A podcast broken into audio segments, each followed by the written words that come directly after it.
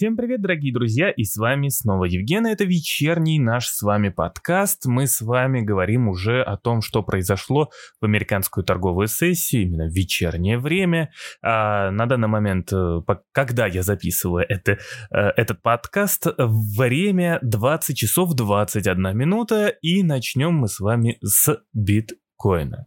А биткоин тем временем у нас упал, и упал он, э, да, сегодня, сегодня вообще хай был 50 тысяч, но на 50 тысяч биткоин не удержался, и на данный момент торгуется 47 тысяч 628 долларов.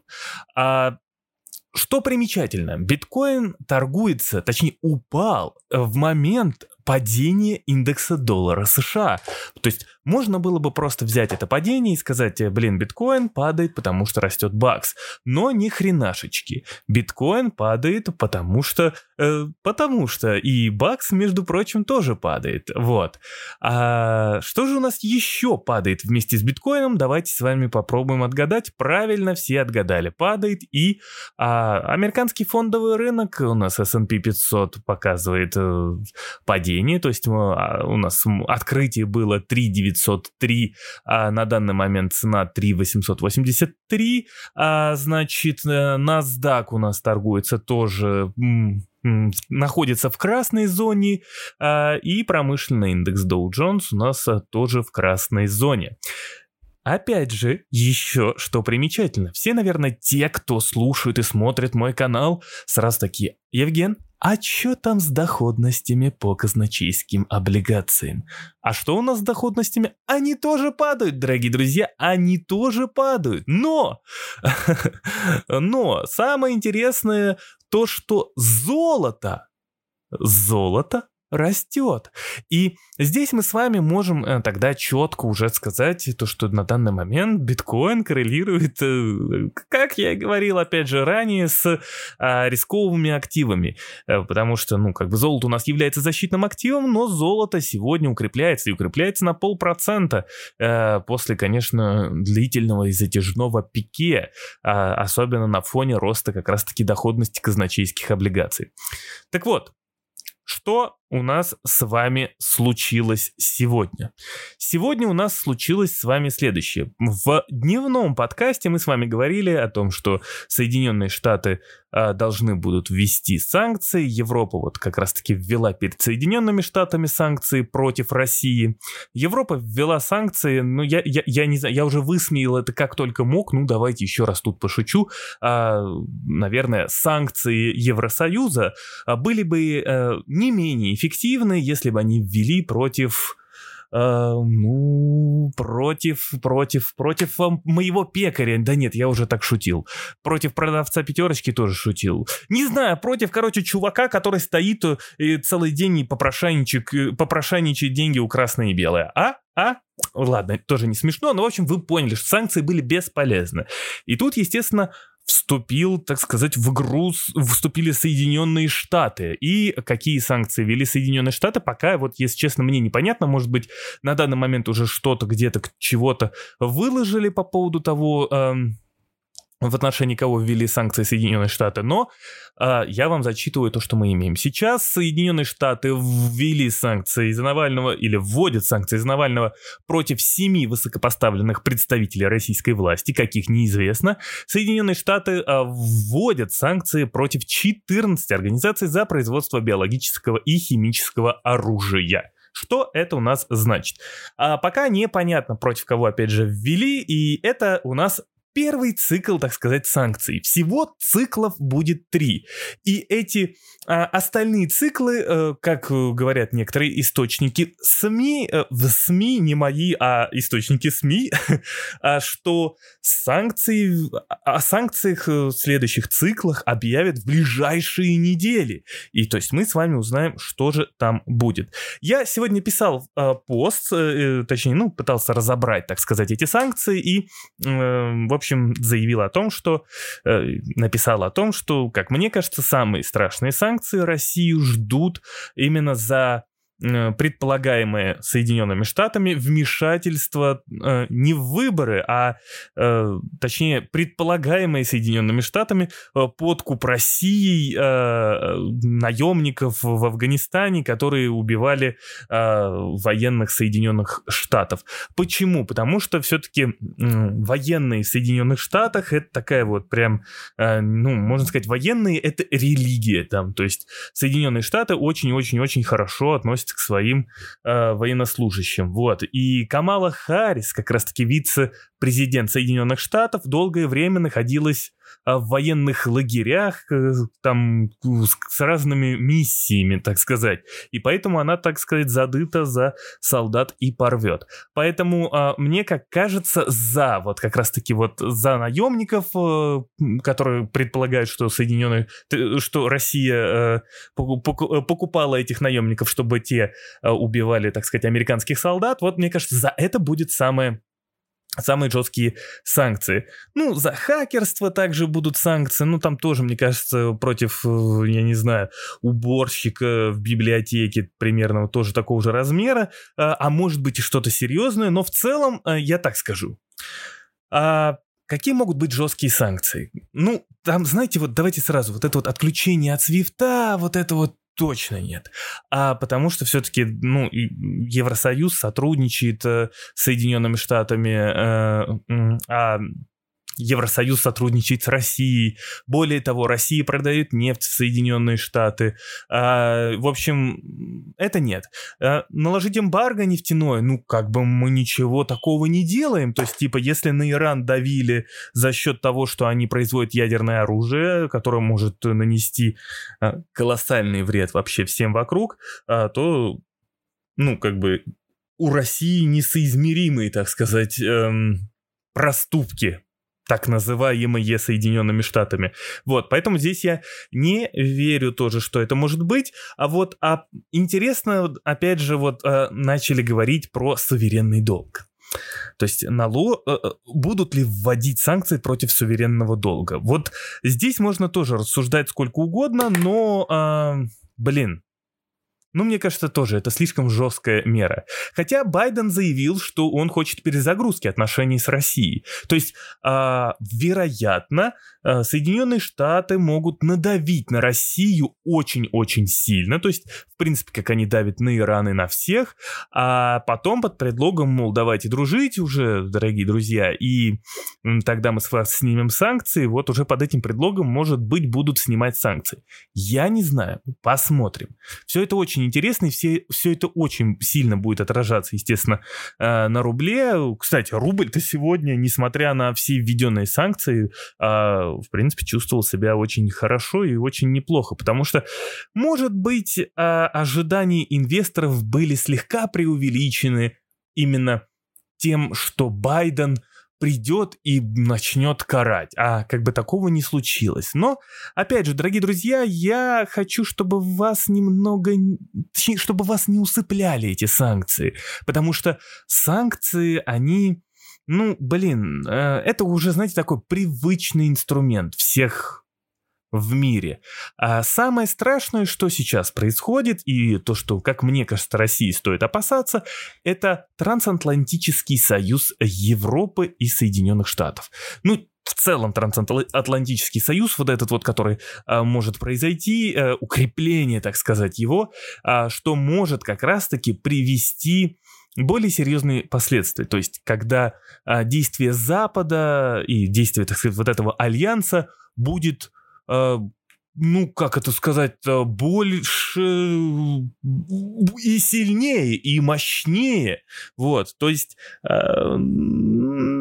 понимаете, смысл в том, что России, мне как кажется, нужно не то, что там размахивать э, дубинкой своей, да, а России нужно вот именно пытаться влазить вот в эти отношения, не давать укрепляться этим отношениям. Но я пока этого не вижу. Я пока вижу, что как бы Россия пытается Э, немного, немного выдержать, немного устоять перед напором Соединенных Штатов, да и в целом совершаются какие-то глупые ошибки, то есть э, ссоры какие-то со всеми остальными. Ну, в общем, непонятно мне. Так, а, прямо сейчас вот я сижу, и вот приходит новость, что США ввели санкции в отношении генерала-прокурора России Игоря Краснова.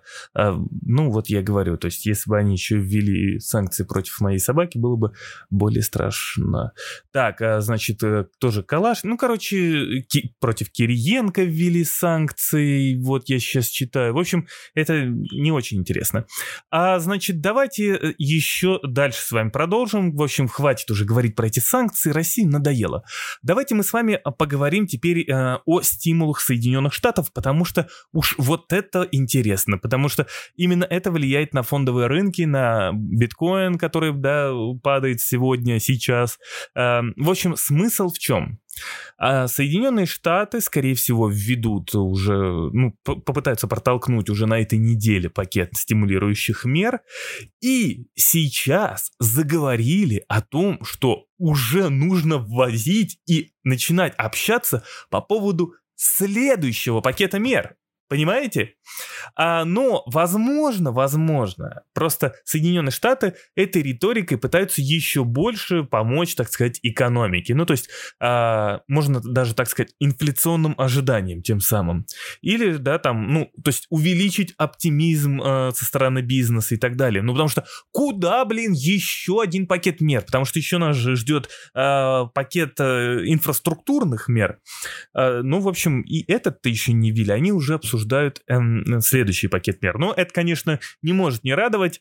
А, но еще Соединенные Штаты, то есть э, сенаторы в Соединенном Штате, особенно демократы, поговаривают о том, что нужно сделать вот эти вот вертолетные выплаты на постоянной основе. То есть в какой-то определенный промежуток времени, в каком-то там, ну, тут нужно больше подробностей смотреть, а будут просто раздавать деньги жителям. А это кайф?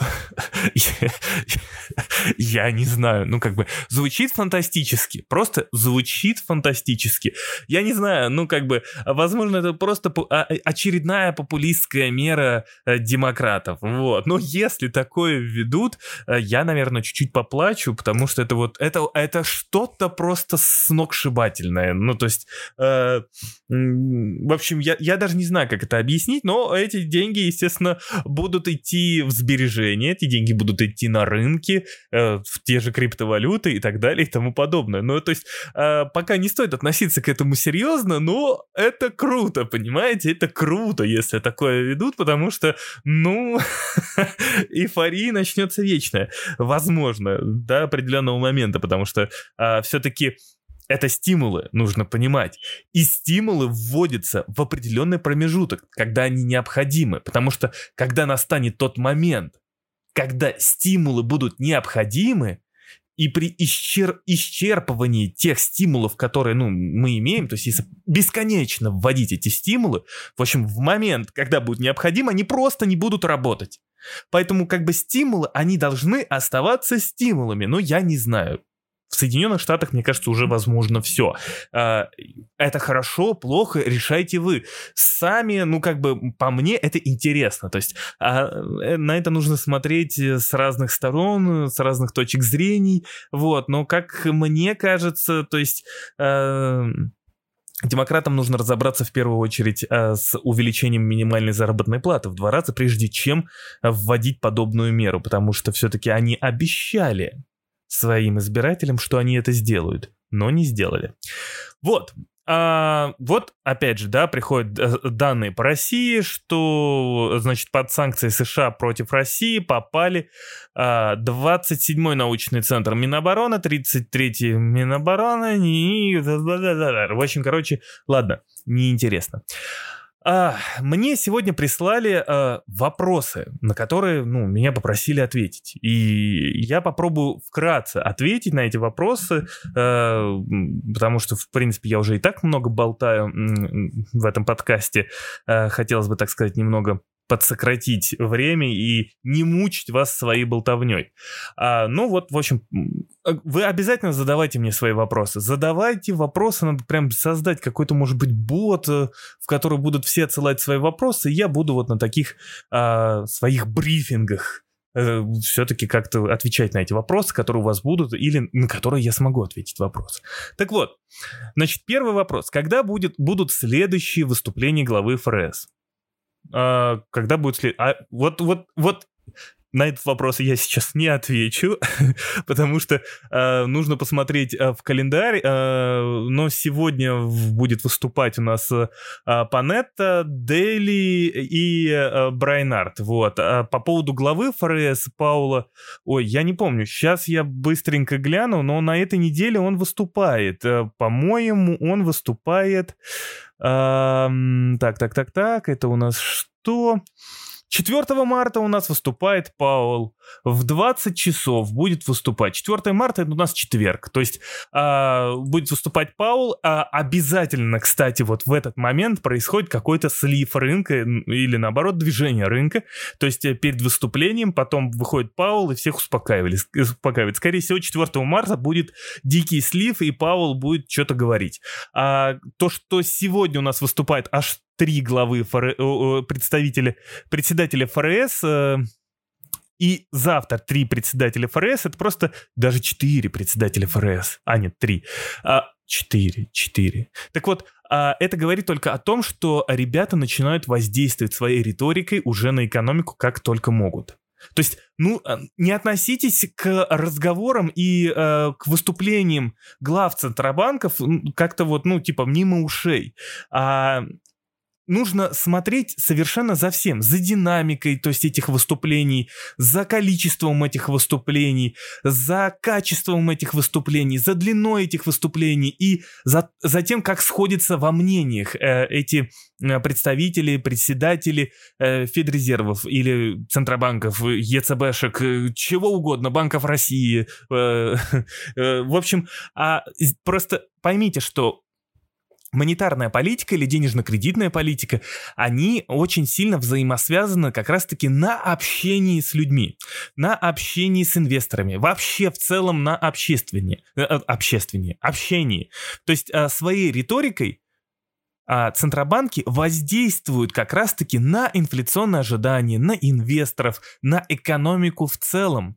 Поэтому а, все же важно следить за этими всеми выступлениями. Ну а я все эти выступления стараюсь как-то э, озвучивать, как-то комментировать и давать какой-то свой вот э, обзор, мини-обзор. Вот, поэтому если есть что-то интересное, конечно же. Вот, э, а там уже как получится. Так, второй вопрос. Чего нам ожидать в марте? Какие главные события? А в марте нам ожидать э, главное событие это решение по инфраструктурному пакету, это, естественно, заседание ОПЕК. Это, естественно, э, решение по пакету стимулов. Что же у нас еще будет? По-моему, из супер главного на этом у нас все. А, а, так у нас в марте будет, по-моему, заседание Банка России. А также у нас будет заседание, по-моему, Федрезерва а, по процентной ставке, и также заседание Европейского Центрального банка и других. А по датам и по числам я сейчас не вспомню, потому что я, в принципе, этот подкаст записываю, как говорится, на живую. Вот. Это вот из главных событий, которые нас ожидают с вами. Э, ну, там что-то будет еще, вот. Но я, если, если хотите, вы мне напишите, может быть, я буду вам какой-то календарь главных главных событий на месяц составлять. И, хотя, наверное, в принципе, так и надо, наверное, делать. В общем, постараюсь так делать, если не буду лениться. А, в общем, главное событие разобрались. А, главное событие. На твой взгляд, когда будет обвал, каким он будет, насколько просядет нефть, крипта и так далее? Так вот, когда будет обвал? А, на самом деле, а, вот смотрите, мое отношение к обвалу... А, вот сейчас это вот я, наверное, другим а, э, от, ответом на вопрос отвечу. А здесь, на мой взгляд, когда будет обвал? Я считаю, что март а, апрель это подходящее время для обвала. А, я считаю, что в принципе должно, ну как бы рынки должны более-менее хорошенько скорректироваться. Ну как хорошенько? Я не, не вижу большой суперкоррекции в S&P, в общем в фондовых рынках Соединенных Штатов, европейских. То есть я ну, ожидаю где-то примерно... Э, так, так, так, так, так, сейчас открываю. Я ожидаю примерно, ну, может быть, э, там я не знаю, ну, 10%, 20% коррекцию максимум, 10-20% коррекцию а, на S&P 500, э, на NASDAQ, я не знаю, на, в общем, на всем американском рынке и на европейском рынке. Это то, что я жду. То есть я не жду чего-то прям глобального. И оттуда уже постепенно начнется все нормально восстанавливаться. То есть э, как по мне кажется, что вот прям идеальный уровень это как раз-таки вот 3200, чтобы туда еще раз сходить. Это если мы смотрим на S&P 500. На другие индексы, если э, будем смотреть, они плюс-минус похожи. Там NASDAQ спустится а там до 11 тысяч, а, я не знаю, и, и все остальное. В общем, примерно так. Нефть а нефть я не думаю, что будет какая-то коррекция глобальная. То есть я вообще не думаю, что на а, сырье будет какая-то глобальная коррекция. Я все же думаю, что мы увидим с вами, э, что сырье только начинает подниматься. И вообще нефть, э, там, она будет корректироваться, там, ну, я не знаю, там, ну, может быть, э, там, 60-58 мы там увидим, может быть, 55, но вся дорога заказана для нефти э, до 70. Более того, кстати, вот недавно э, вот вышло как раз-таки заявление, э, точнее, э, опубликовали заявление и о том, что в общем, о чем говорил мониторинговый комитет ОПЕК, и они обсуждали то, что они хотят добавить полтора миллиона баррелей нефти в сутки. На самом деле, для чего делаются такие заявления? Они э, пока... Это не значит, что, что они добавят полтора миллиона баррелей в сутки в апреле. Сейчас проверяют рынок. Насколько рынок отреагирует на это заявление. И я уверен, что полтора миллиона они не добавят. Они добавят миллион. Они будут, может быть, там, миллион двести, но они будут как-то договариваться, но полтора полтора миллиона, как мне кажется, они не добавят. Они хотят довести цены на, на нефть до 70 минимум, и они это сделают. И нефть будет расти до 70, и 80, и 100 она тоже будет стоить. Почему будет 80 и 100 стоит, я уже писал об этом неоднократно, но повторюсь. 2020 а год а, подубил многие компании, в том плане, что капитальные вложения были минимальные. И сейчас будет максимальный спрос, то есть он вернется обратно, и плюс на разогретых экономиках спрос будет расти, расти, расти, расти. И а, учитывая, что капитальные затраты были минимальные, цена на нефть будет бесконечно расти вверх. И также на другое сырье точно так же все это будет а, лететь вверх. А на этом фоне, кстати, тоже будет разогреваться инфляция во многих странах, особенно в развивающихся странах, ну и на развитые страны это также будет влиять.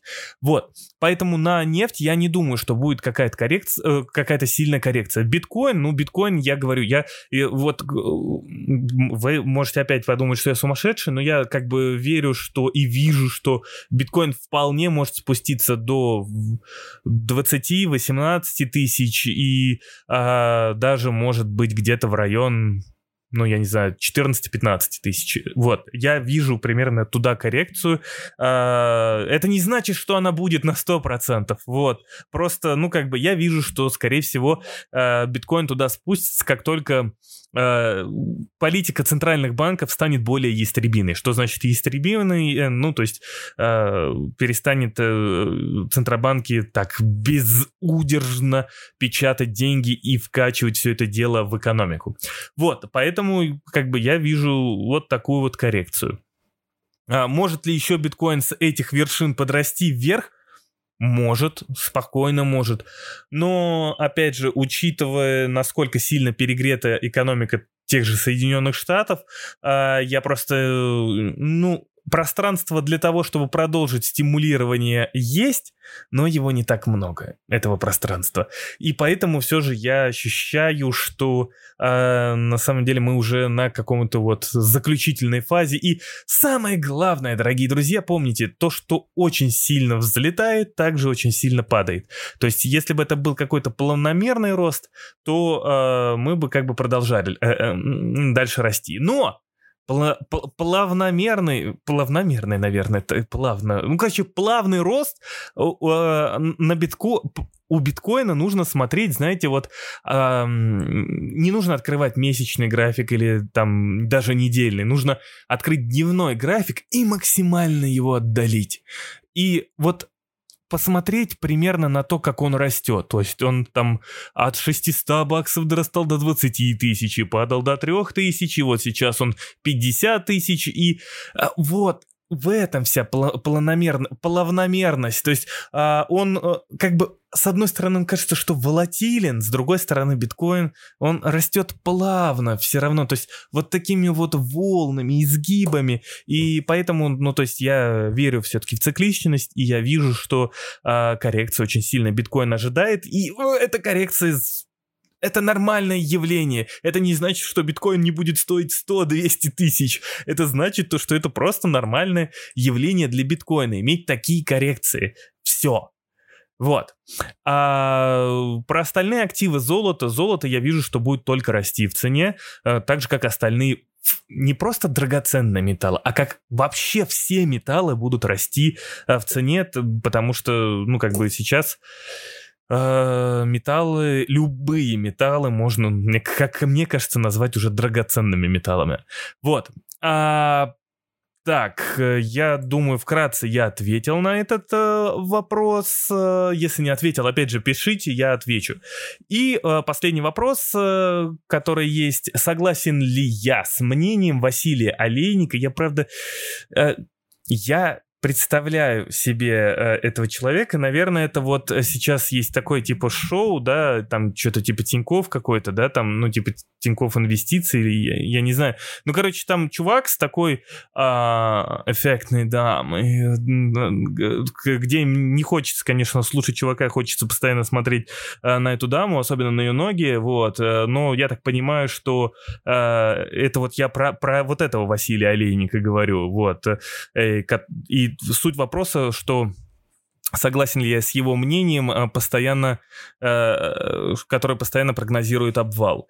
Вот здесь я хочу сказать следующее, что, блин, вот обвал это такое слово, вот... Э, которые вот, ну, не знаю, вот у меня не клеится в голове. То есть я вот вижу, что а, есть некая э, цикличность совершенно во всем. То есть не то, что я болен этими циклами и так далее. Я просто, а, знаете, как э, прогнозировать обвал э, нужно начинать, ну, то есть это, это такое неосязаемое какое-то, э, это которое с, невозможно, ну, как бы предугадать с одной стороны этот обвал, с другой стороны его очень хорошо видно, этот обвал.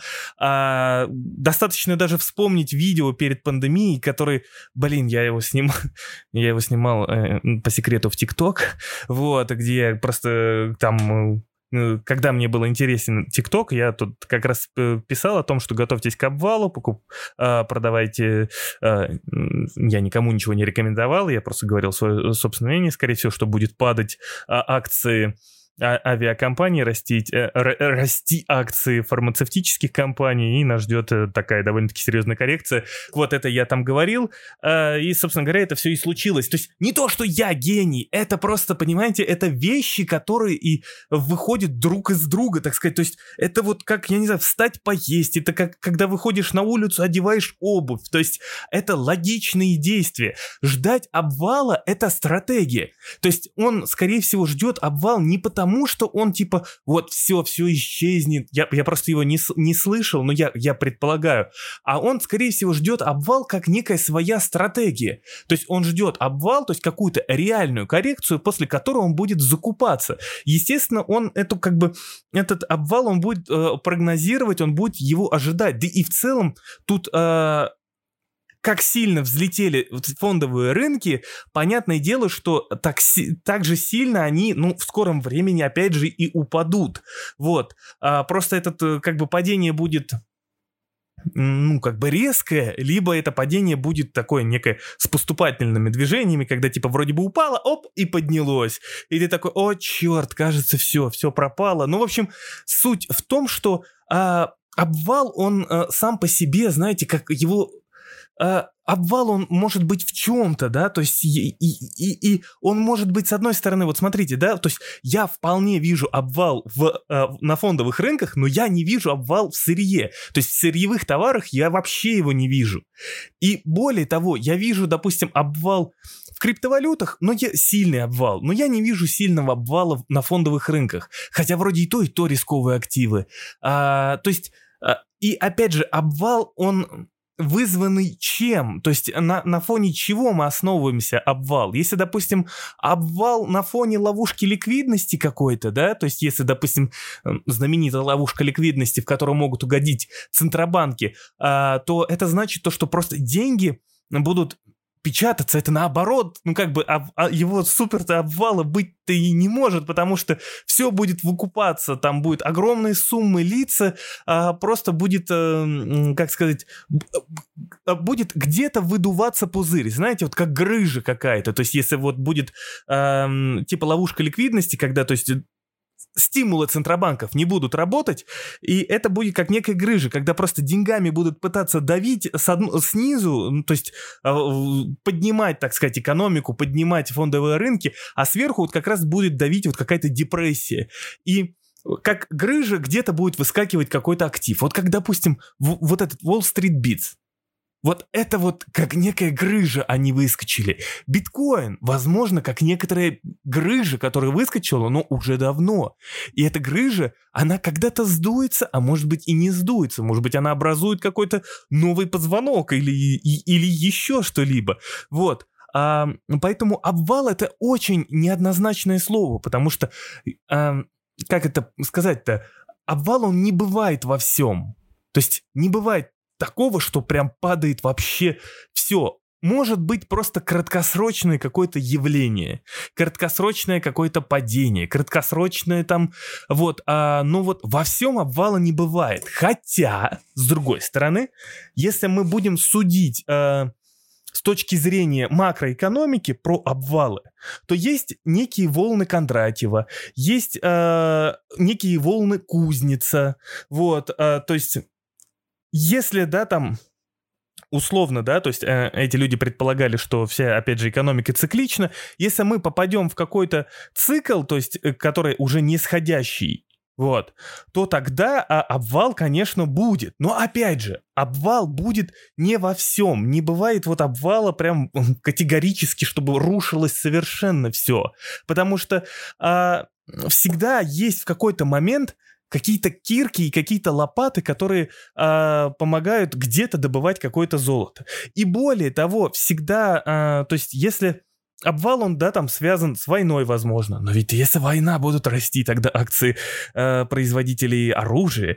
Если у нас пандемия, у нас растут акции каких-то фармацевтических компаний. Если у нас э, будет, э, я не знаю, финансовый кризис, ну, тогда у нас будет, э, допустим, расти, я не знаю, э, защитные активы и, те, э, и то, что работает с защитными активами. Если у нас лопнет, ну, это я сейчас вот просто на скидку, вот, если у нас лопнет какой-нибудь пузырь доткомов, то где он лопнет? Он лопнет э, в технологиях, но тогда у нас будут расти циклические активы, понимаете? То есть обвал это такое слово, которое, с которым сложно э, как-то найти какую-то взаимосвязь. Я, я, я, я не знаю, короче, как объяснить. В общем, я надеюсь, а, суть а, вы уловили и, и, того, что я пытался донести. Если не уловили, а, я как-нибудь попробую более детально разобрать эту тему. Может быть, что-то напишу, может быть, что-то сниму, а может быть, я, мне придет какое-то вдохновение в голову, и я запишу подкаст на тему как раз-таки обвала. Но если отвечать прям вот конкретно на вопрос, согласен ли ты с мнением Василия Олейника, который постоянно прогнозирует обвал, обвал, то есть будет ли обвал, то э, я согласен с тем, что будет обвал. Но я не согласен э, с тем, что он будет такой обвал, который нужен Василию Олейнику. Вот. А на этом у меня все, дорогие друзья. Надеюсь, я вас сильно не замучил, и надеюсь, вы хоть что-то поняли из того, что я попытался донести. Если вы ни хрена не поняли, а, то задавайте свои вопросы. Я их буду выписывать, эти вопросы, и отвечать в следующих подкастах. Извините, опять же, что получился такой длинный подкаст. Все, всем спасибо и пока.